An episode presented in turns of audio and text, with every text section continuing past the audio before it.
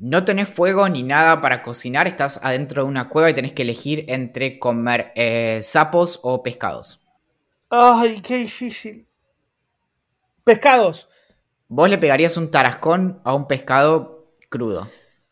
Sí, pero ¿sabes por qué? Lo voy a explicar. Porque. Por el sushi. Sí, exacto. Ya comemos pescado crudo actualmente. Perfecto. Ahora sí puedo hacer mi presentación porque hoy, y después de 17 meses, vuelve una presentación escrita especialmente para este episodio. Eh, ¡Vamos!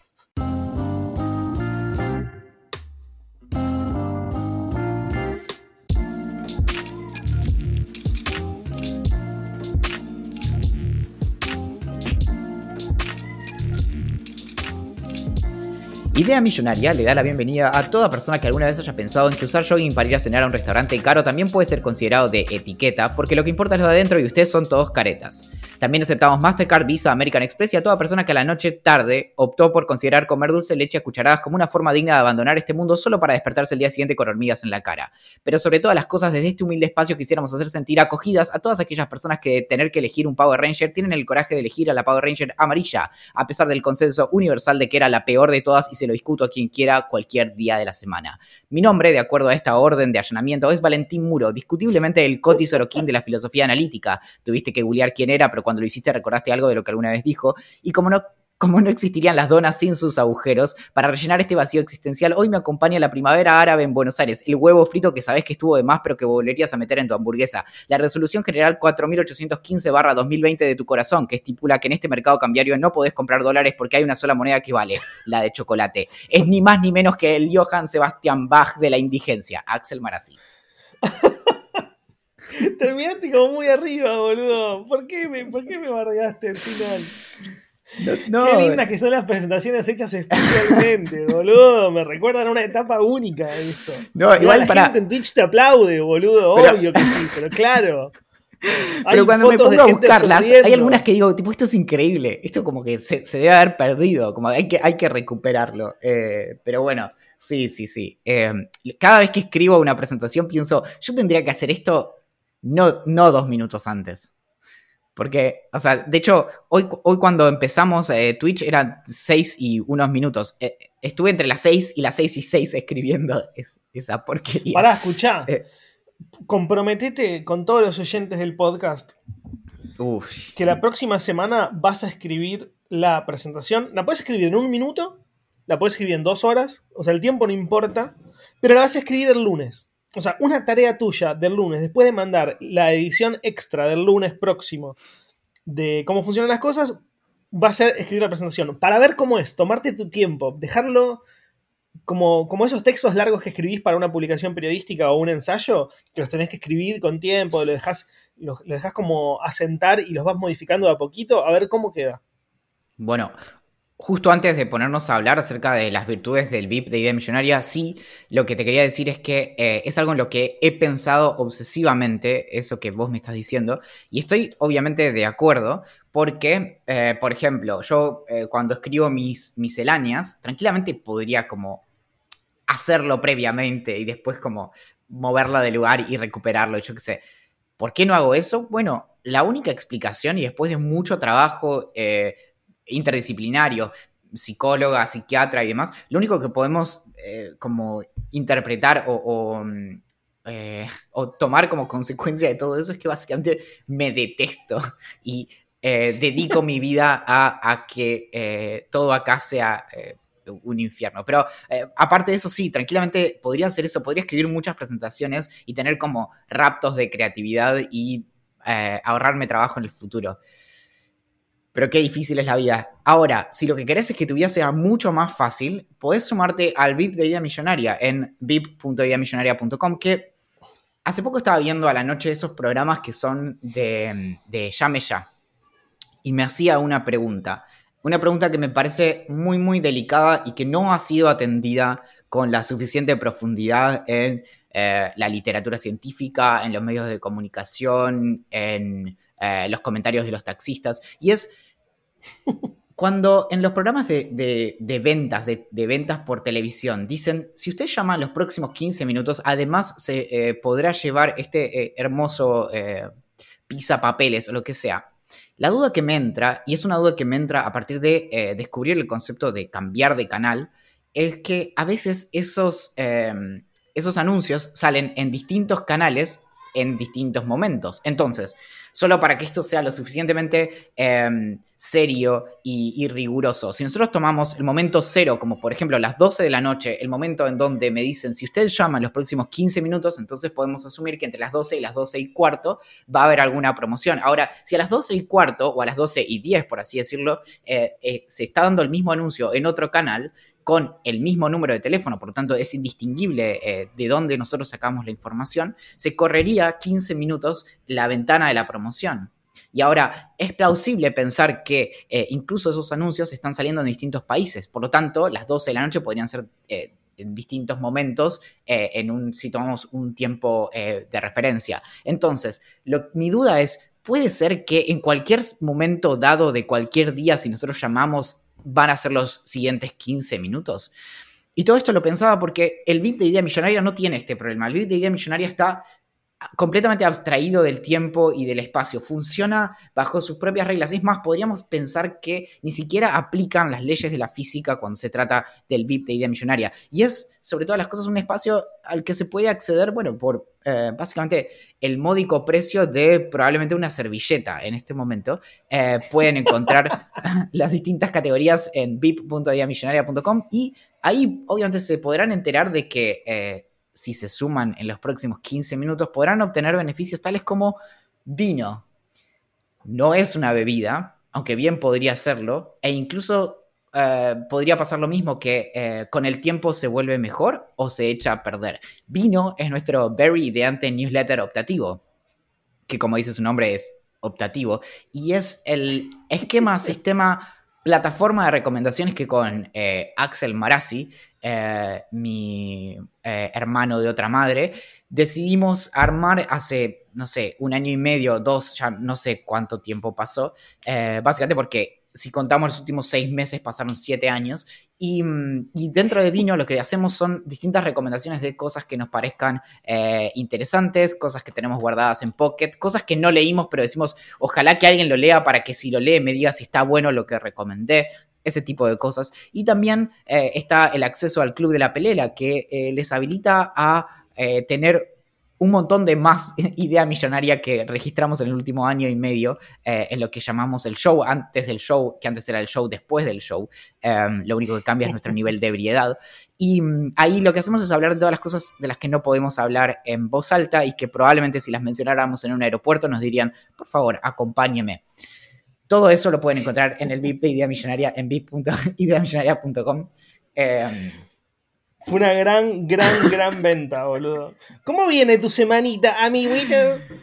Bien. Em, soy el rey de, editar videos en Instagram ahora.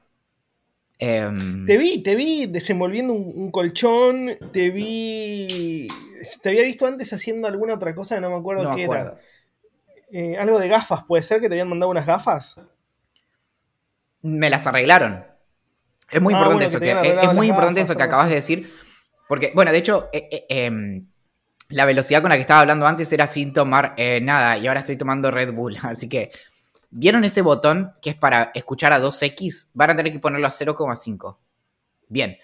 Dicho esto, sí, lo de los lentes es porque me regalaron unos lentes al principio de la cuarentena eh, la gente de. Eh, a ver si lo tengo por acá. Sí, acá. La gente de Absurda, eh, que hacen unos lentes muy bonitos, son los que tengo puestos ahora. Me, dijeron, nos gusta mucho lo que haces. te vamos a regalar unos lentes. Y yo dije, necesito que todas las marcas en el mundo sean así. Tipo como, che, Valen, nosotros hacemos dólares. Nos gusta mucho lo que haces. Nosotros hacemos Teslas. Claro, bueno, entonces le dije, sí, obvio, claro. Bueno, ¿qué tengo que hacer? Nada, elegite unos y, trae una receta y te los hacemos. Bueno, me los hicieron y tenían un problema fundamental que es también, es un tema que por lo general no, no entra en las discusiones serias. Y es el asunto de em, el reflejo en los anteojos. Y, esto es muy, muy importante. Es, el famoso anti-reflex. Eh, es, probablemente por una cuestión de, de, vergüenza o porque es, es tipo de cosas que todo el mundo hace pero no se anima a, confesar. Em, que el antirreflex supuestamente es porque, eh, para que no nos afecte tanto, bueno, el reflejo eh, cuando estamos, por ejemplo, en una computadora o, por ejemplo, cuando manejamos y demás. Ahora, lo más importante del antirreflex es que hace que no se vea tanto el reflejo de las pantallas. Entonces, yo te voy a mostrar el problema que tenía con, mi, em, con mis lentes. Ahora no se ve mucho, pero se ve un poquito tenue que yo tengo un reflejo blanco en la cara. Bien, cuando yo me quería sacar selfies con mis nuevos lentes, se me veía la pantalla del celular. Entonces eventualmente les dije, no puedo, eh, esto me está haciendo mal. Y me dijeron, bueno, no pasa nada, vení eh, y le sacamos los vidrios y te ponemos otros. Tendría que haberles pedido como si los podía sacar yo y, y romperlos o hacer experimentos o tipo quemar cosas como si fuera una lupa. Cuestión que me los cambiaron y, me pusieron el, el anti-reflex. Em, y esa es una historia. La otra historia es la del colchón. Y mm, no me regalaron el colchón. Lo tuve que pagar. Porque salen eh, gracias al VIP de Idea Millonaria. Em, y, pero desde hace unos días, en la manija que tenía de que me cambiaran, de, que, de recibir el colchón, dije, tengo una idea de algo que voy a hacer este famoso colchón viene en caja. Entonces dije, voy a, voy a hacer como que eh, en vez de sacar el colchón de la caja, voy a usar la caja misma como colchón, porque soy, eh, no sé cómo se dice, eh, ah, un tarzán de maceta. Y mm, entonces lo, que, mm, lo que decidí hacer fue un video muy sencillo en Instagram en donde básicamente instalaba como colchón la caja Mm, y, luego mostré efectivamente lo que pasaba. Es, es mágico igual, ¿eh? ¿eh? Esto no importa la marca realmente de, los colchones, eh, no me pagan para esto, pero cualquier colchón que encuentre en internet en caja es básicamente lo mismo, son colchones de alta densidad, al sumo cambia qué tanta es la densidad. Em, y el principio es que vienen en bolsas de vacío. Y, uy, tengo una historia más para comprar, contarte de eso, también de bolsas de vacío. Esta semana estuvo llena de vacío. Qué boludo. Pero bueno, eh, la, bolsa esta, eh, que adentro tiene un colchón, vos la pinchás, la empezás a abrir y el colchón empieza como a inflarse y toma la forma y se convierte en un colchón de verdad. Tipo, es, incluso más rígido que el colchón que tenía antes. Em, que era, no sé de qué era, era, era de colchón. Y mm, esa es la historia. Mi segunda historia de vacío, para, solo para sacarla ahora y poder respirar un poco porque empiezo a sentir como las palpitaciones, em, es que esta semana también, gracias a, mi amiga Fio Sargenti, eh, que me está escuchando desde casa, eh, pude probar esas famosas em, hamburguesas de astronauta. ¿Qué onda, boludo? Te las hamburguesas las vi. Son, son, hamburguesas de, de vegetales que, se hacen pasar por carne o ni siquiera? ¿O simplemente son una hamburguesa vegetal? Y contanos, Axel, ¿dónde podemos escuchar más acerca de ese tipo de hamburguesas del futuro? en uno de los episodios de Curious, del podcast que hacemos con Valentín, que lo buscan como básicamente Curious Vid, B larga ID en Spotify, donde hablamos de la carne del futuro. Hablamos no solamente de carne cultivada en laboratorios, carne real, que nacida a partir de células de, vacas, sino también de carne que se hace pasar por carne de vaca, pero que nace a partir de vegetales. Claro. Esta hamburguesa es em, una falsa hamburguesa hecha eh, de vegetales, es vegana de hecho, y mm, lo que tiene, y esto igual es, es un asterisco porque acá tendríamos que llamar a François y a Louis, pero mm, lo que tiene es que eh, es de astronauta porque te viene toda ya cocinada y congelada. Y vos lo que tenés que hacer es meter bolsas, una bolsa que tiene papas fritas, papas fritas eh, al vacío. Eh, metes la bolsa entera en agua hirviendo 12 minutos y una bolsa que te viene con la hamburguesa, el queso y tipo cebolla caramelizada o lo que sea, al vacío también. Lo metes en el agua 12 minutos eh, el pan te viene congelado, ese no va en el agua, ese lo metes en la tostadora, microondas, lo que sea. Le metes todo eso y ya está. La hamburguesa está bastante bien. Las papas son. Eh, ¿Pero se parece a la carne o no da que ver? Sí, sí, está, bien. O sea, digamos, es una hamburguesa. Es como. nunca te comiste un patty en tu vida y dijiste, como, loco, qué increíble este patty. Bueno, acá pasa el mismo, como, es, es una hamburguesa, como. No, nunca compré. No, no me hagas esa cara. Nunca compraste un patty y dijiste. ¿Un patty en el, en, el, supermercado decís? De los patties de congelados, nunca te compraste uno y dijiste, como, wow, este patty. Hay una sola vez me pasó en mi vida y no te vas, no vas a esperar esta respuesta. Me pasó con los patis parrilleros de día de descuento. Dije, wow, qué alto pati. Bueno, yo ya les conté esta historia, me parece, pero mm, em, ¿te acordás que una vez yo tuve una aparición como si fuera el arcángel Gabriel cuando fui a comprar al Carrefour y un tipo me dice, no, no, no, no, no, no, no. Yo ni siquiera iba a comprar hamburguesas, ¿eh? Y el tipo me dice, no, no, no, no, no, tenéis que comprar estas hamburguesas las marcas Carrefour. Yo digo, bueno, sí, no sé.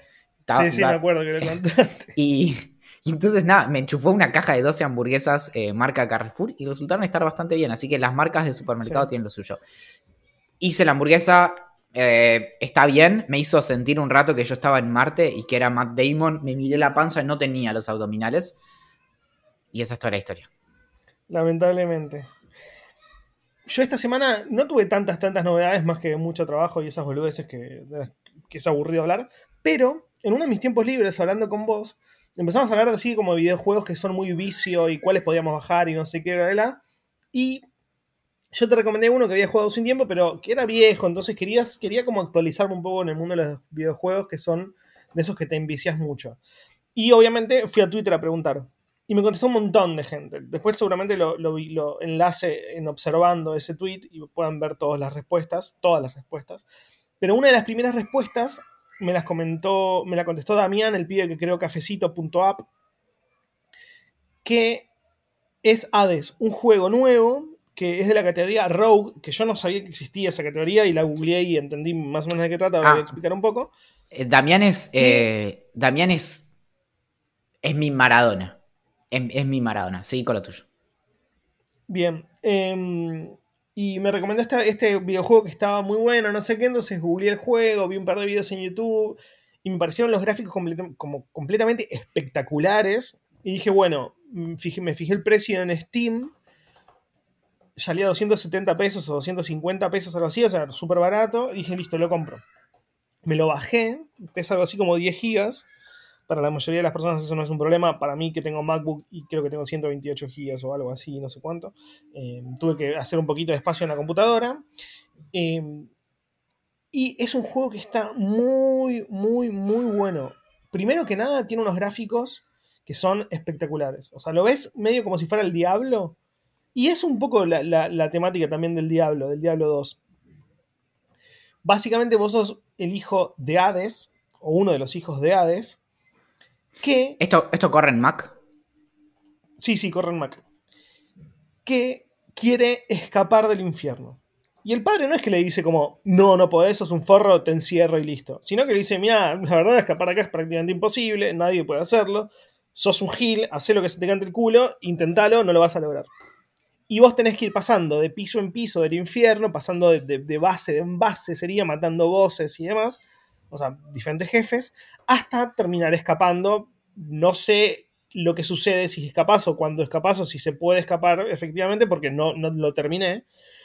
Y lo que me parece extraño del juego, pero que me parece muy bueno también, son dos cosas. Primero, que el juego tiene como dos aristas. Una es los poderes que vos vas adquiriendo a medida que vas pasando de pantalla en pantalla. Y esos poderes te lo dan tus eh, tíos, que es muy gracioso porque tus tíos son tipo eh, Ares o tu primo, capaz es Ares, eh, otro es eh, Poseidón o Zeus, y la verdad ahí te van dando como diferentes poderes. Y otra de las cosas interesantes es esos poderes desaparecen si vos morís. Pero después hay otros poderes que vos vas adquiriendo, como ganando gemas y, y demás, que esos te van quedando. Y lo que me parece lo más llamativo del videojuego es que cuando vos te morís, no empezás como en la mayoría de los videojuegos desde donde te moriste o cerca de donde te moriste, sino desde el principio. Entonces, vos puedes haber estado jugando una hora y media al videojuego que me ha pasado, no sé si estuve tanto tiempo, pero ponele una hora. Y cuando morís, empezás de cero otra vez. Y todos los poderes que te habían dado tus tíos, tus primos, eh, los demás dioses del Olimpo, desaparecieron y empezás haciendo un panchito de nuevo. Entonces es un juego muy complejo porque primero tenés que aprender a derrotar los diferentes jefes. Una vez que aprendiste a derrotar un jefe, vas a cruzarte contra otro jefe mucho más adelante que es mucho más jodido y quizás incluso siendo muy poderoso te termine matando porque no sabes cómo matarlo, no sabes cuáles son como los perks que tiene ese, ese jefe en cuestión. Nada, es un juego muy lindo, a nivel diseño es espectacular, a nivel eh, historia es muy interesante porque tiene como mucho humor, o sea, como el humor este del padre bardeando al hijo o de los tíos diciéndole, uh, loco, ¿qué onda? ¿Te estás tratando de escapar? Bueno, espero que tengas suerte, pero medio que no vas a poder porque está muy difícil la cosa, pero yo te espero en el Olimpo, nos vemos. Em, y después, bueno, nada, los gráficos y, la historia es muy interesante. Eh, así que para el que quiera, se lo recomiendo muchísimo. Es un juego muy, muy, muy lindo. Eh, y además corre en prácticamente cualquier computadora, porque yo tengo una MacBook Pro, pero de las que no es muy potente, y funciona perfecto.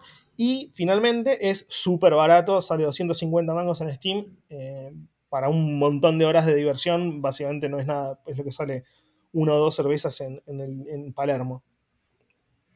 Che, ¿y corre en Mac? Sí, ya sé que es un chiste, forro. Eh, bien, no, pero justo lo dijiste, me arruinaste como... Ah, bueno. Sí, y... Mm, ¿Sabes qué? Siempre quise saber eh, más de, mm, ¿cómo se llama? De, de, como, de historias míticas griegas que muchas veces te, sirven bastante como para entender algunas cosas en, básicamente, bueno, en filosofía, porque hay muchas referencias a eso, pero nada, uno de mis, em, de mis estudiantes en el de los eh, adolescentes eh, del Club de la Curiosidad es tipo muy fan de, em, de de, las, de las historias míticas.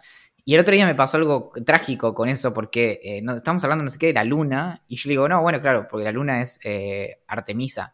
Y me dice, no, no, es tal. digo, no, es Artemisa. ¿Sabes por qué lo sé, Axel? No, no es porque soy un, genio, es porque Artemis se llama el segundo libro de Andy eh, Weir, que es el autor de The Martian, y es acerca de la luna. Entonces, nada, listo. Bien. No hay que ser un genio para saber esas cosas, hay que, hay que saber relacionar. No, y no tenía nada que ver con los griegos tampoco, o sea, tenía que ver con que eh, parece que tiene muy malas críticas el libro de, mi querido ah, Andy. ¿Ah, sí? Y sí, sí, sí, sí. Y bueno, em, eso. Y, me dan ganas de, saber un poco más de eso. ¿Qué, tal si... Eh, bueno, antes de que sigamos, actualicé el objetivo en cafecito eh, te amo, Damián. Em, y si se fijan, algo, hay un detalle. El monto para, para que nosotros empecemos a hacer una, un comentario en vivo de Masterchef Celebrity en Twitch eh, es 5.000, eh, perdón, 7.374,5. Eh, aunque el coma 5 no aparece, eso es una crítica para, para Damián. Em, ¿Está todo bien? A tener en cuenta. Y mm, em, lo voy a actualizar. Y el asunto es que, decime Axel, em, ¿qué, ¿qué te dice ese número? 7374 no, no me. no sé. Teta. Tirame una, una. ¿Cómo? Ah, qué pelotudo que sos. Pero. Es tipo 8008, boob, ¿no? Bueno, bien, eso era. Em, eso era lo más, lo más importante. Eh, yo nunca vi ese programa, pero bueno, eh, es, posible, que es posible que hoy lo vea por primera vez. Y, me yo, pareció yo Para empezar, yo, tengo que decir que tengo un problema con Masterchef, eh, Valentín. Soy... Es un problema, pero al mismo tiempo hay, hay, algo que rescato que me parece fantástico, que, que, ahora te lo voy a comentar, y eso va a ser la parte más en serio. Primero, me parece un programón, o sea, como vi, ya vi ediciones anteriores de Masterchef y me encanta. Eh, y me divierte profundamente, no es, no es consumo irónico, o sea, lo miro de verdad porque me divierte y la paso bien viéndolo. Y hacía, hacía hace muchos años que no me pasa algo así con un programa de aire real. O sea, como no, no, no recuerdo cuándo fue la última vez que vi un programa de aire de televisión, o sea, como una cosa, estar adelante de la tele o con Flow de la computadora, eh, esperando a una hora que se emita un programa de televisión me parece una cosa rarísima, retro, y lo estoy disfrutando muchísimo. Eso para empezar. Veíamos, eh, ¿te acordás que eh, comíamos panchitos y, veíamos ese que te gustaba a vos de la gente que se caía al agua, pero, pero no es que lo esperabas, estaba de fondo, entiendo, entiendo la diferencia. Exactamente, yo ahora lo pongo, maximizo la pantalla de mi computadora porque lo veo en Chrome a través de Flow porque no tengo cable. Eh, que es Snob, que sonó eso. Pero no, no, no es de Snob, es que no, no sé, no tiene sentido poner, tener cable si, si existe Flow. Yo tampoco tengo cable, pero tengo tu cuenta que es la de tu papá y estoy muy feliz. me parece bien, me alegro que, Carlos eh, Marazzi te haya ayudado de alguna manera. Em, bueno, y nada, eso por, eso por un lado. O sea, como me parece una locura rarísima y absoluta estar esperando como diariamente un programa de televisión, casi diariamente, porque no estoy seguro, pero creo que está de lunes a jueves y, y los, y los domingos. Em, eso me parece una locura. Pero otra de las cosas que me parece más interesantes y que quizás rescato mucho más y que siento que le va a interesar más a la audiencia de Día Millonaria es que por primera vez en mucho tiempo, y digo años, realmente, siento que Twitter es como el viejo Twitter, boludo es como el Twitter donde no hay tanto bardeo constante, no se está, eh, no se está, no se le está buscando la quinta pata al gato, puedes tuitear algo y la gente se te va a caer de risa, no te van a decir como no, pero eso es un pelotudo que no sé qué. Eh, por primera vez sentí, o sea, como tuve ese sentimiento de que Twitter era interesante y gracioso otra vez. Quizás porque yo estoy muy en esa, eh, quizás porque, porque yo estoy tuiteando sobre eso y la gente me responde, me responde sobre eso y me fabean sobre eso y me retuitean o me comentan algún tweet pero sentí que, fue ese Twitter que yo sentí perdido, o sea, como que hacía muchos años que no, vivía. Y eso me pareció fantástico, o sea, me, gustó realmente eh, mucho. Bueno, ¿no hay un clásico de la literatura que habla de esto? ¿De qué? De, esta sensación que vos estás teniendo. Eh, es, es de Proust, ¿no? En busca del Twitter perdido. sí. Gran libro. Son, es muy largo, son siete tomos, es mucho para mí, pero bueno. bueno, ahí, está el tiempo perdido. Vos tipo, terminás la última página y decís la concha de tu madre ahí, tiempo perdido. claro, boludo. El tiempo perdido ¿Dónde encuentro, ¿dónde encuentro ahora ese tiempo perdido? Marcel. Eh, no, ¿sabes? la concha de tu madre. vos, vos, me hiciste hoy una pregunta que la tengo anotada. Vos hoy me preguntaste, eh, con mucho interés, me dijiste, ¿cuál es la materia en la carrera que más te gustó? ¿No? Pará, paréntesis, quiero, quiero explicar un poco esto para que, para que quienes están escuchando. Estos son la clase de temas que surgen en el podcast secreto. Hablando con Valentín de otras cosas, de cosas relacionadas a Disney y lo oscuro que es Disney en el podcast secreto. Y que, esperen, rápido, eh, una de las hermanas de Cenicienta eh, se corta un dedo para que le entre el zapatito y el príncipe ve que le sale sangre y dice tipo, che, loco, acá, acá hay gato encerrado. Esa es una historia real en la que está basada Cenicienta. Entonces, hablando de lo dark que es Disney y demás, no sé cómo se me ocurrió preguntarle a Valentín cuál, había sido, para empezar, la materia más interesante que, le había resultado en toda la carrera de filosofía, eso por un lado, y después, sí, había un pibe joven de 17, 16, 18 años que medio no sabe qué estudiar, ¿qué, le recomendaría leer o ver o consumir relacionado a la filosofía para que entienda si le puede llegar a gustar realmente la, carrera o si le parecería una porón absoluta y lo que tiene en mente de lo que es la filosofía no tiene nada que ver con la realidad? Así que por eso Valentín eh, retoma, esto. Bien, bueno, cuestión que yo te, quería hablar de una materia que no tuve en la facultad, que es eh, cómo no sonar tan snob todo el tiempo. Ese, hubiera sido un seminario, probablemente en una materia, que me hubiera hecho muy bien. Y lo digo esto por lo que voy a decir a continuación. ¿Sabes cuándo yo sentí lo mismo que vos, Axel Marazzi? Cuando eh, fue el debate presidencial la primera vez en el... Em, ¿Te acordás que hubo un debate como en las últimas elecciones fue oficial, pero hubo otro que fue como en el 2015, eh, ¿no? Em, sí. Bueno, en, uno de esos debates me acuerdo de estar tipo tuiteando y yo me sentía como, sentía fuego en los dedos. Decía como, soy parte de una conversación global, estoy haciendo un chiste sobre Sioni. eh, y, lo sentía, sentí, bueno, y es eso, entiendo perfectamente. Em, como el saber que hay mucha gente como prestándole atención a lo mismo, entonces vos, podés decir algo como... Em, qué mal te queda esa gorra. No sé, imagínate que Macri hubiera usado gorra. Recontra, recontra. Y, y todo el mundo sabe de qué estás hablando. Salvo los que no. Y los que no dicen como, che, che. Sin, sin lugar a duda, me pasó exactamente eso. En un momento puse pelado, me pones cara de pedante, me pones esa cara de pedante y te tiro el plato en la cara. O en otro momento puse algo así como buen llanto, Rocío Marengo, te pongo un 8.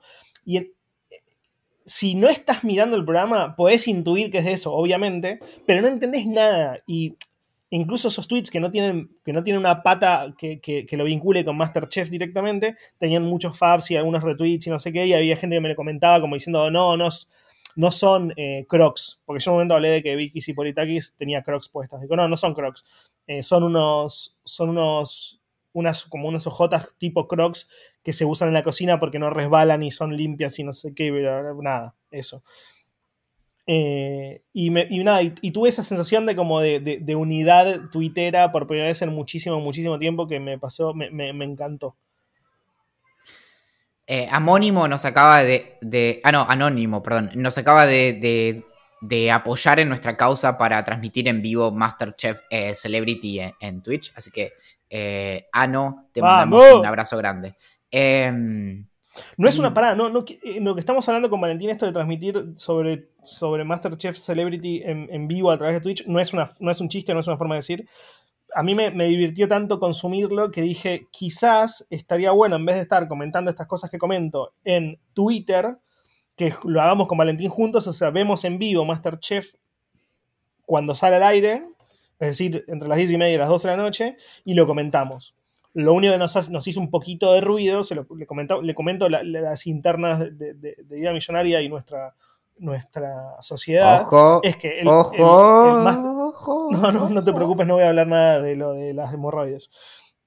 Eh, el único detalle es que Masterchef sale de lunes a jueves y los domingos de 10 y media a 12 de la noche, entonces tenemos que tener un tiempo de ocio también, o sea, no todos los días cinco, o sea, cinco veces por semana hablando de Masterchef en vivo eh, en Twitch me parece un poco mucho. Pero existe la posibilidad que, no sé, que le encontremos la vuelta. Yo lo podría hacer directamente desde la cama, que, o sea, como bien relax, eh, acostado. No sé, vamos a ver, vamos a ver. Vamos a ver. Hasta ahora usé solo 15 minutos. No, mentira. Mm, como 40 minutos mi colchón nuevo, pero me dan ganas como de no salir nunca más de ahí también. Eh, te digo que en este momento igual estoy buscando eh, gorros de cocinero para, porque, porque obviamente esto no, podríamos hacerlo nosotros, tendríamos que, tendría que hacerlo em, la gente que sabe, en particular eh, François y Louis. Em, así que em, ahí estoy. Este me convence, sí, envío con normalidad, gorro de cocina. Muy bien. Dicho esto, hay que hacer una aclaración, dado que eh, este es el comienzo del programa, eh, del episodio, quiero contar que Sebastián, Sebas, Sadurán para los amigos, hizo un comentario en el grupo de Telegram de, Idea Millonaria que lo pueden encontrar en arroba Idea Millonaria, está el canal y ahí adentro tiene el grupo de discusión. Eh, y nos hizo notar que eh, acá su humilde servidor a veces eh, tiene la capacidad de desplegar la, la funcionalidad cognitiva de una ameba. Y en particular lo que hice fue que ante la pregunta de eh, si podés casarte con la hermana de tu viuda, yo dije que sí, claro, bla, bla, me hice el canchero, estudié filosofía, etc. Y mm, el asunto es que eh, si ella es viuda, eso implica que eh, yo estoy muerto. El chiste se escribe solo. Gracias, Sebastián, por demostrar que no somos invencibles. Bueno, papito, detalle, no me contestaste cuál es tu, materia preferida en toda la carrera de filosofía. Solo por... Ah, bueno, voy a responder con Entiendo que es difícil, podés decir una, podés decir dos, no, hay problema. Em, somos, somos relajados, relajados. Lo cierto, Axel, es que eh, yo el título lo compré. El asunto es que yo no tengo título, yo no estoy recibido. Eh, y eso es porque me estafaron cuando lo compré, nunca me lo dieron. En cualquier caso, mi materia favorita de la carrera de filosofía era, fue de la carrera de letras eh, y fue la materia de modelos formales no transformacionales. Es una materia de lingüística computacional y fue muy. Ni siquiera eh, entiendo el nombre de la carrera. O sea, no sé. O sea, me hubiera ido tan mal en la carrera de filosofía que no entiendo los nombres de las materias, boludo. No sé, no sé por qué se llama así. Igual esta es de la carrera de letras. Eh, es una materia sobre em, lingüística computacional y, la pasé eh, muy bien. Eh, pude discutir. De hecho, gracias a esa materia, esto es real, gracias a esa materia me diagnosticaron autismo. Em, básicamente cuestiones vinculadas a la interpretación automática y la detección automática del sarcasmo. Em, y básicamente salió que era un robot. Pero más allá de eso, la materia que más me gustó de la carrera creo que fue lógica. Eh, no me fue tan bien como me hubiera gustado, pero me fue una de las tres primeras materias que, cursé, o dos primeras que cursé, y me cambió completamente la cabeza. Me dediqué cuatro años a, hacer giladas de, lógica, siempre eh, sin ningún resultado prometedor. Em, como el pibe que después de intentar ser jugador profesional de fútbol durante 15 años le dicen, Juan, no, no va. Bueno, Em, e, esa fue mi historia con la lógica, pero, pero al día de hoy sigo teniendo un montón de libros de lógica por acá apoyados y, es algo que, amo y me, cambió la cabeza, así que eso. Y tu otra pregunta era, ¿qué tiene que leer una persona para convencerse de, estudiar filosofía? Em, Bertrand Russell. Bertrand Russell escribe de una manera tan comprometida políticamente eh, y en particular tiene un texto que es What I Believe, Em, que está dentro del compilado de textos eh, What I Believe, y creo que en castellano se llama Lo que creo, eh, en donde habla de cuestiones eh, en el compilado también de, bueno, hay otro texto que se llama ¿Qué es el alma? Y, cuestiones así.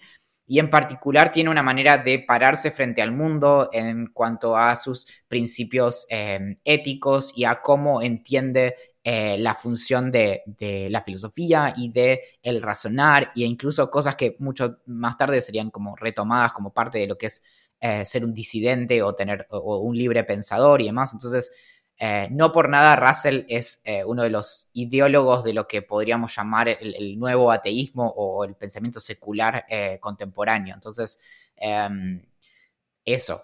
No lean, o sea, y después si no quieren, o sea, si, si quieren sentirse inútiles, lean cualquier em, filósofo continental. No voy a seguir hablando de esto porque eh, se me va la vida. Sos malo, quizás, quizás hay un pibe que quiere estudiar filosofía y quiere ser continental, viejo, déjalo. No, eh, eh, es, un clásico, igual. mucho, es, muy, es muy, muy común que los adolescentes lean a Nietzsche y digan, sí, señor, quiero ser filósofo y tener sífilis. Y, y bueno, la parte de sífilis es bastante sencilla. Eh, pero eh, el, asunto es que vos entras después en la carrera y te das cuenta que no era como por donde vos pensabas. Bueno, ¿sabés qué? hago, te, cuento algo que quizás ya lo conté anteriormente en el podcast, que es como cuando era pendejo, me compré eh, Hacia habló Zaratustra de Nietzsche y lo leí, creo que lo leí una o dos veces incluso.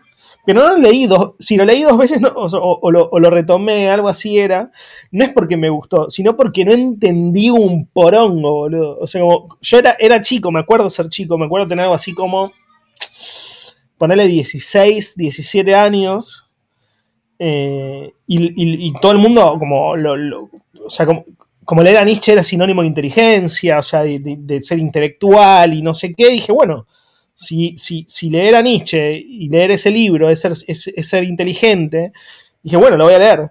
Y, me leí así a hablar Zaratustra y no entendí absolutamente nada. ¿Te acordás de la escena del loco corriendo en el pueblo diciendo eh, Dios ha muerto y lo hemos matado? Bueno, es todo, es lo único que importa.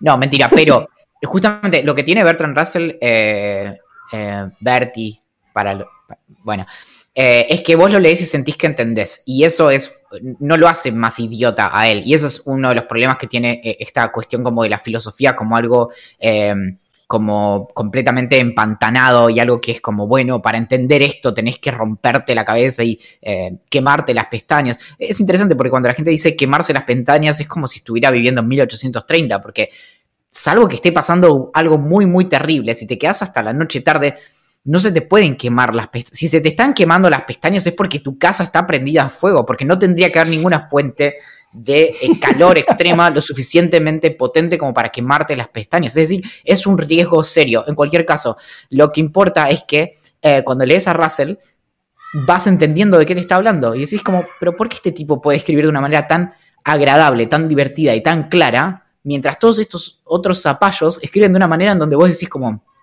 el problema lo tengo yo. No es que este Pancho escribió 700.000 palabras de cosas que eh, solo podrán salir de una gran interpretación o de un momento de iluminación eh, del logos o lo que demonios sea.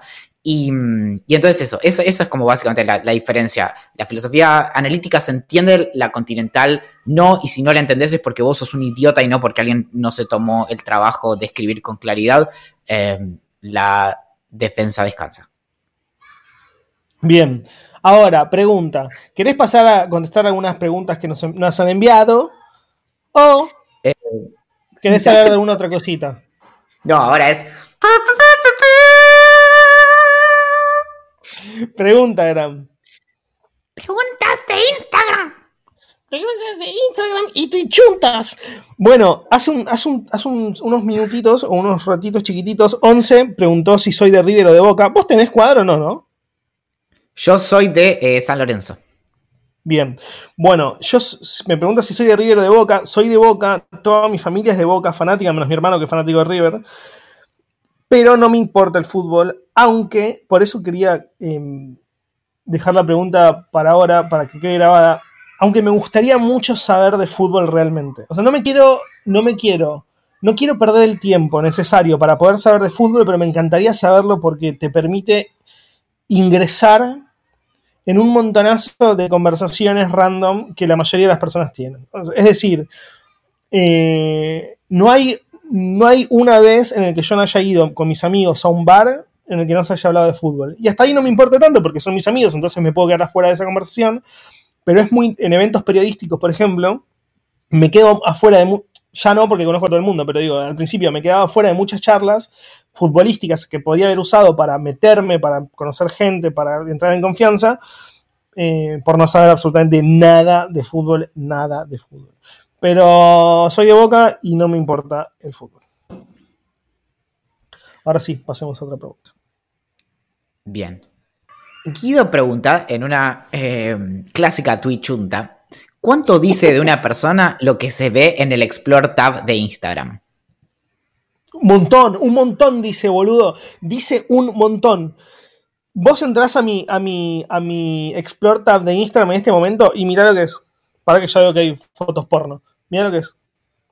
Es gente andando en Fixie. Gente andando en Fixie.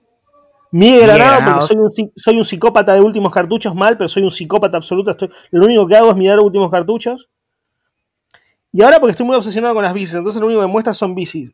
Pero hace un tiempo mostraba dibujos, tatuajes, eh, cosas relacionadas a la tecnología, pero poco. Y ahora, bueno, ahora me muestra todo bicicletas. Todo bicicletas. Pero dice todo, boludo, dice todo. Sí, pero te voy a decir algo. Em, también muestra lo que eh, ponen personas a quienes seguís. Entonces yo dejé de seguir, esto ya fue hace varios años y es posible que yo ya lo haya contado, pero me pasó en un momento en el que en mi, en mi lupita de Instagram me aparecían básicamente muchos eh, culos y muchas tetas. Ahora, no tiene que ver con, o sea, me encantan las tetas y los culos, pero no me divierte eh, que básicamente me, me, bombardeen la cabeza con eso eh, cada vez que abro Instagram. Entonces tuve que eh, dejar de seguir amigos porque mm, mm, cuando, entraba en esos posts me decía como, bueno, esto te lo sugerimos porque le gusta a tal y tal, o tenía like de mis amigos y demás. Entonces, bueno, lo que sí puedo decir es que se puso mucho más interesante mi tab de, Explore de Instagram cuando empezó a detectar mi pasión por eh, la ingeniería civil. Entonces me empezó a mostrar un montón de máquinas Caterpillar, de eh, grúas, de construcciones y demoliciones. Y dije, bueno, y, ahí sentí que Instagram y yo habíamos logrado como, como una conexión mucho más profunda, mucho más significativa. Y dije, Instagram vos sí que me conoces. Ahora, hace unos meses apareció esta bosta que se llama Reels. Y desde entonces, ¿quiénes volvieron, Axel? Las minas en pelotas. Igual, Las tetas y los culos. Ya empecé a educarlo, boludo. Ya lo empecé a educar. Lo primero, lo único que me mostraba eran minas en pelotas. No en pelotas. Digo, eh, no se puede poner. Es Instagram. claro, es Instagram. Se entiende lo que quiero decir. Pero empecé a educarlo y ahora me muestra casi siempre, casi siempre, eh, eh, videos de bicicletas. La verdad no lo uso, no me, no me gusta Reels. Me gusta mucho más TikTok. Pero por lo menos lo logré educarlo. Por lo menos ahora no entro y lo único que me muestra son fotos de minas en bolas o, reels de minas en bolas. Bueno, esta pregunta me la, hizo un tal eh, Valencine y dice, Valen, qué bueno ese video que hiciste del colchón. Gracias, gracias. Eh, ¿Con qué lo hiciste? Eh, sos muy talentoso. Bueno, no sé, creo que sos el próximo Spielberg. Bueno, técnicamente Spielberg es el director, en este sería un trabajo más de edición, pero te acepto el cumplido uso una app que se llama Quick, que es de GoPro. Eh, no uso Reels ni nada de, esas cosas. Y, Quick es hermosa. Agarras y le metes un video y ya te dice como, mira, me parece que estos son los momentos más interesantes. Y a veces funciona, a veces es medio random, pero siempre algo más o menos potable queda. Em, y es un gol. Es un gol y ahora, nada, bueno, estoy, estoy viendo eh, ofertas para para dejarlo todo y dedicarme, sí, a hacer videos de 15 segundos? Me gusta esta pregunta que nos hace Berti, Cuberti. ¿Cómo viene el PRODE de fecha tentativa de juntada de idea millonaria? Me gusta, me gusta. Tirá cuándo para vos va a poder ser la próxima juntada de idea millonaria, no como se puede hacer ahora, obviamente, no en un parque 10 alejados unos de otros, sino meneando hasta el piso, rempedos, abrazados eh, a los besos. Y un 2023. El problema es que ya no van a existir los bares. no, pero posta, boludo, decí posta, decí posta, dale. Para vos, ¿cuándo nos vamos a poder juntar adentro de un bar? Cerrados, rozándonos. Voy a ser, voy a ser conservador. Eh, yo creo que para segundo semestre del año que viene. Ya lo decía Mauricio, ¿no? Segundo semestre, bueno, ahí está. Yo, em, no estaba yo, no, iba a ser conservador y pienso exactamente lo mismo. Yo pienso alrededor de mayo, mayo, junio del año que viene, podemos hacer la juntada ya millonaria en un bar. Ok. ¿Vos me dejas? Espero que antes, la verdad. Espero que antes. Sinceramente espero que antes. Pero por ahí. Tenemos dos preguntas eh, acerca mm, de, apps de citas. Eh, me gusta, me gusta que, seamos expertos en algo que rara vez consumimos. Pero bueno, em, una es de Portevidiano. Dice, ¿alguna vez usaron una app de citas? Sí. ¿Experiencias para contar? Sí, ya las contamos. Em, y Mati pregunta, muy buena, ok Cupid, buena recomendación. Em, tenemos experiencias, después tendríamos que pensar cuáles son las mejores y demás, pero eh, ya hablamos de, lo divertido que es OkCupid. Eh, el asunto es que, y no quiero señalar con el dedo a nadie, pero cuando una persona es, por así decirlo, un toque loser, tipo, bueno, y hablo desde la experiencia, el asunto es que una, una buena app de citas tiene que funcionar incluso si nadie te da bola. Por eso creo que Cupid es buena. Eh, después las otras requieren de que alguien efectivamente te preste atención. Y entonces eh, es la, clásica frase, it takes two to tango. Rama pregunta, ¿mojito sí o mojito no? Obvio, ¿cómo que no? Un buen mojito, bien hecho igual. Porque lo que pasa con el mojito es que si no te lo tomas en un lugar donde te, pisen bien la venta y toda la historieta... No, pará, ¿me estoy confundiendo? Sí, no, el mojito es ese. Sí. Eh, que te pisen bien la menta y toda la historieta, no queda bien, no queda bien. Pero si lo tomas en un buen lugar donde te hacen buenos cócteles, recontra. Eh, Agus tira un comentario, dice, eh, la discusión de los algoritmos hegemónicos o no es bastante más profunda y da para un episodio entero. ¿Sabes que yo tengo muy pendiente ponerme a investigar qué onda con esos, o sea, no me no, no, lo sé realmente porque no me senté a, estudiarlo, el tema de si es cierto eso de que, ya lo hablamos la otra vez, de si Tinder efectivamente es como que pone eh, feos con feos y lindos con lindos y, todo eso. Em, esta pregunta es para vos y la hace eh, y dice, Axel, ¿qué es un mojito? Es un trago que tiene menta y rom. Bien. Em, un trago cubano. Aldis pregunta, ¿irían al cine si se habilitara? No voy al cine ni habilitado, así que me, resbala la verdad. Y yo te la cambio y te digo, ¿irías al cielo si lo habilitaran? Qué lindo que, exista, ¿no? El cielo. Tipo, re voy, obvio, boludo. Eh, hay algunas preguntas que ya me, divertiría, como que si esto fuera en un auditorio, eh, las personas las respondieran por nosotros. Tipo, chicos, ya, ya cubrimos esto. Pero Elvio pregunta: libro de Hitchens para empezar a leerlo. Eh, Cartas a un joven disidente, año 2001, Letters to a Young Contrarian en inglés. Eh, se consigue pirata en todos lados, está editado acá en todos lados. Eh, Aldis pregunta, ¿cómo se hace para participar por los kits de Campari? Me dan ganas, o sea, no puedo porque está todo enchufadísimo, pero me dan ganas de llevar la computadora y mostrarles las cajas de... Para, Axel, responde alguna pregunta. Bien, ¿para qué busco? Porque no estaba preparado para esto. Oh, me gustaría tener, una lista más larga para, contestar esta. Rocío pregunta de qué trabajaron a lo largo de sus vidas. Y yo tuve la suerte. Uy, Valentín se está por caer y que agarrarse la cabeza. Em, tuve muy pocos laburos a lo largo de mi vida. Laburé, mi primer trabajo, ya, creo que lo saben, es fue en un videoclub. En un videoclub de barrio donde alquilaba VHS y, y DVDs no solamente originales, sino también piratas. Y también películas porno. Eh, y después de eso entré en una pasantía en, medios periodísticos, quedé en ese medio periodístico, entonces después como ya me empecé a dedicar por suerte al periodismo de lleno y pude vivir siempre de eso, pero no, no tuve otros trabajos. Eh, eh, tengo 13 de estos y no sé qué hacer. Eh, no tengo tantos papeles como para usarlos de pizza papeles. Regálame uno.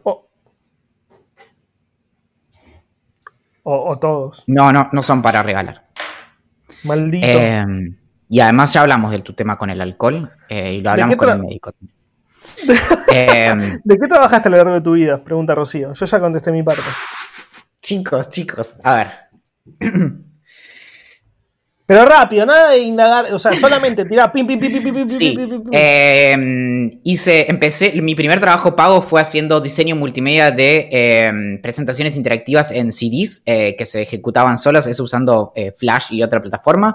Después, mi siguiente trabajo inmediatamente por el que me pagaron fue instalar un ecógrafo transvaginal en una clínica de fertilidad en Bariloche. Después de eso, trabajé casi 15 años como desarrollador web, trabajé como director creativo en un estudio de animación, trabajé haciendo dirección creativa eh, y estrategia de contenidos en un medio, trabajé como periodista, eh, trabajé haciendo eh, relación con la comunidad en Wikimedia Argentina, trabajé haciendo proyectos educativos, trabajé como investigador en tecnologías educativas y mm, jugando con robotitos.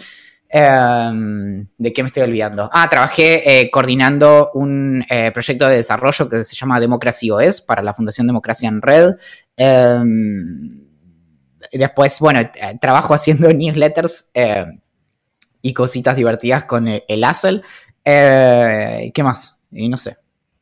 No, me acuerdo. ¿Qué aprendieron? Me gusta esta pregunta. No sé si quizás no, simplemente no hay una respuesta positiva o no, tenemos, pero Lucho pregunta, ¿qué aprendimos a hacer durante la cuarentena o qué hábito positivo incorporamos?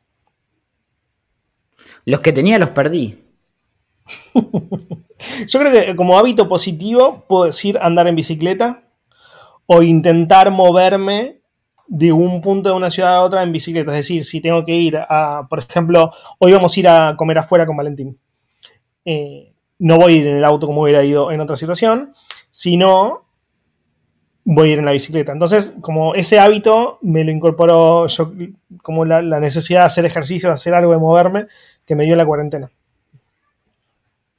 Espero que continúe después de que la cuarentena haya terminado, ¿no? No sé si, si va a pasar o no. Yo no sé, la verdad. Eh, siento que, me arruiné.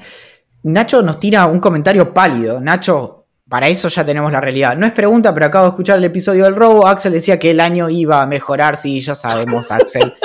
Eh, etcétera, etcétera. Como nos tratamos, no soy nada bueno, boludo. haciendo rewatch de Lost, esto ya me lo habían dicho hace muchos años y, me había olvidado. Eh, Martina dice, haciendo rewatch de Lost me di cuenta de que Valen tiene un parecido a Charlie el músico. Em, Acá Rocío nos hace una tuichunta, no sé si es la misma Rocío que nos preguntó lo de los trabajos, pero no importa, eh, no es relevante eso. Em, pregunta si, si, no, si recomiendo comprarse una bici en cuarentena. Recontra recomiendo. Buenos Aires, bueno, no sé dónde vivís, igual no importa, porque la verdad que es, precioso andar en bicicleta en cualquier lado. Pero salir en bici eh, con, auriculares, escuchando buena musiquita o un podcast o la radio, con sol, es re lindo, es re lindo, es re lindo. Yo justo, yo particularmente estoy en una zona de Buenos Aires que parece como que fue creada para hacer ejercicio, que es Palermo. Em, entonces, se le suma un poco eso. Si estuviera todavía viviendo en, Quilmes, por ejemplo, los recorridos serían diferentes y levemente más, levemente no, más inseguros. Eh, entonces, uno de mis mejores amigos Martín se estaba queriendo comprar una bicicleta y él vive en Quilmes y no lo hizo porque los recorridos lindos para hacer en Quilmes, que por ejemplo es la costanera donde está el río y demás, es muy inseguro. Entonces me que si me voy a comprar una bicicleta y tener que andar solamente por el centro de Quilmes para, para no tener miedo de que me partan, y es una repaja, la verdad. Axel, si existe, esta te la hago yo, eh, si existen las motos de agua, ¿por qué no existen las bicicletas de agua? seguro que existen, ¿eh? Si pones bicicleta de agua, seguro que existen. Gaby pregunta, ¿viajarían al espacio? Gaby, Gaby Espósito, un gran amigo eh, de Santa Fe. la respuesta fácil es sí, pero, pero tiene muchas aristas. Por ejemplo, si puedo volver fácil y rápido, sin duda.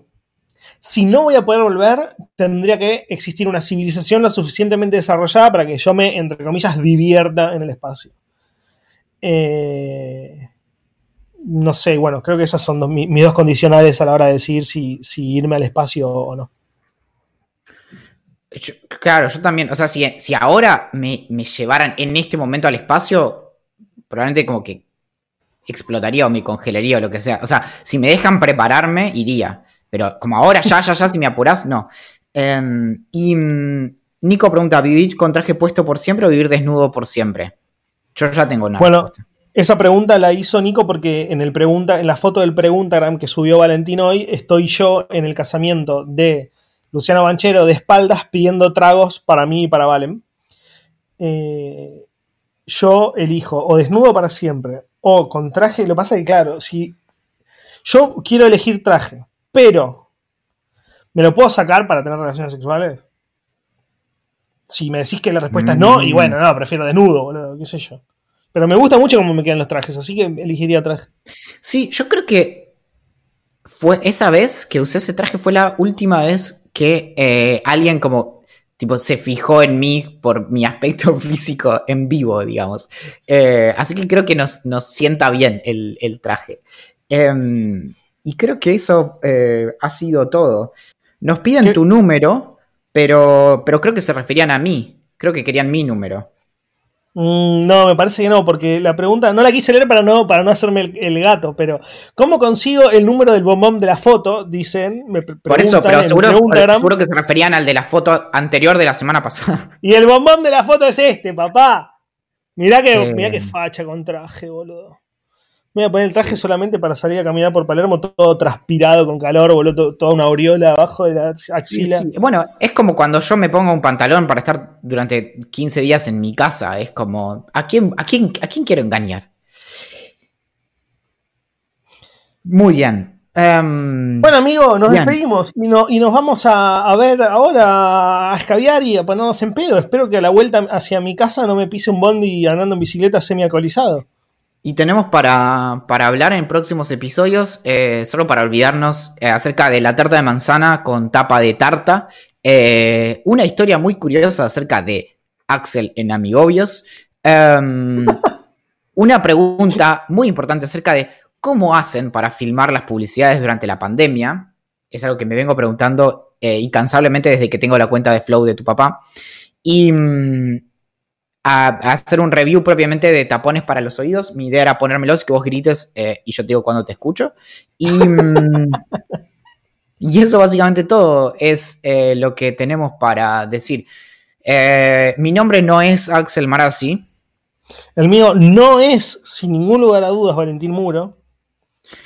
Pero Julián Príncipe em, se hace el gatienzo y, e hizo la canción de apertura y juega con sintetizadores. Nos encuentran en ideamillonaria.com, en Twitter como Idea Millonaria P, en Instagram como Idea Podcast y luego en Facebook, Twitter, YouTube, Reddit y Twitch como Idea Millonaria. Énfasis en Telegram, en donde además de encontrar un preciosísimo canal, van a encontrar un grupo de discusión que eh, se pone.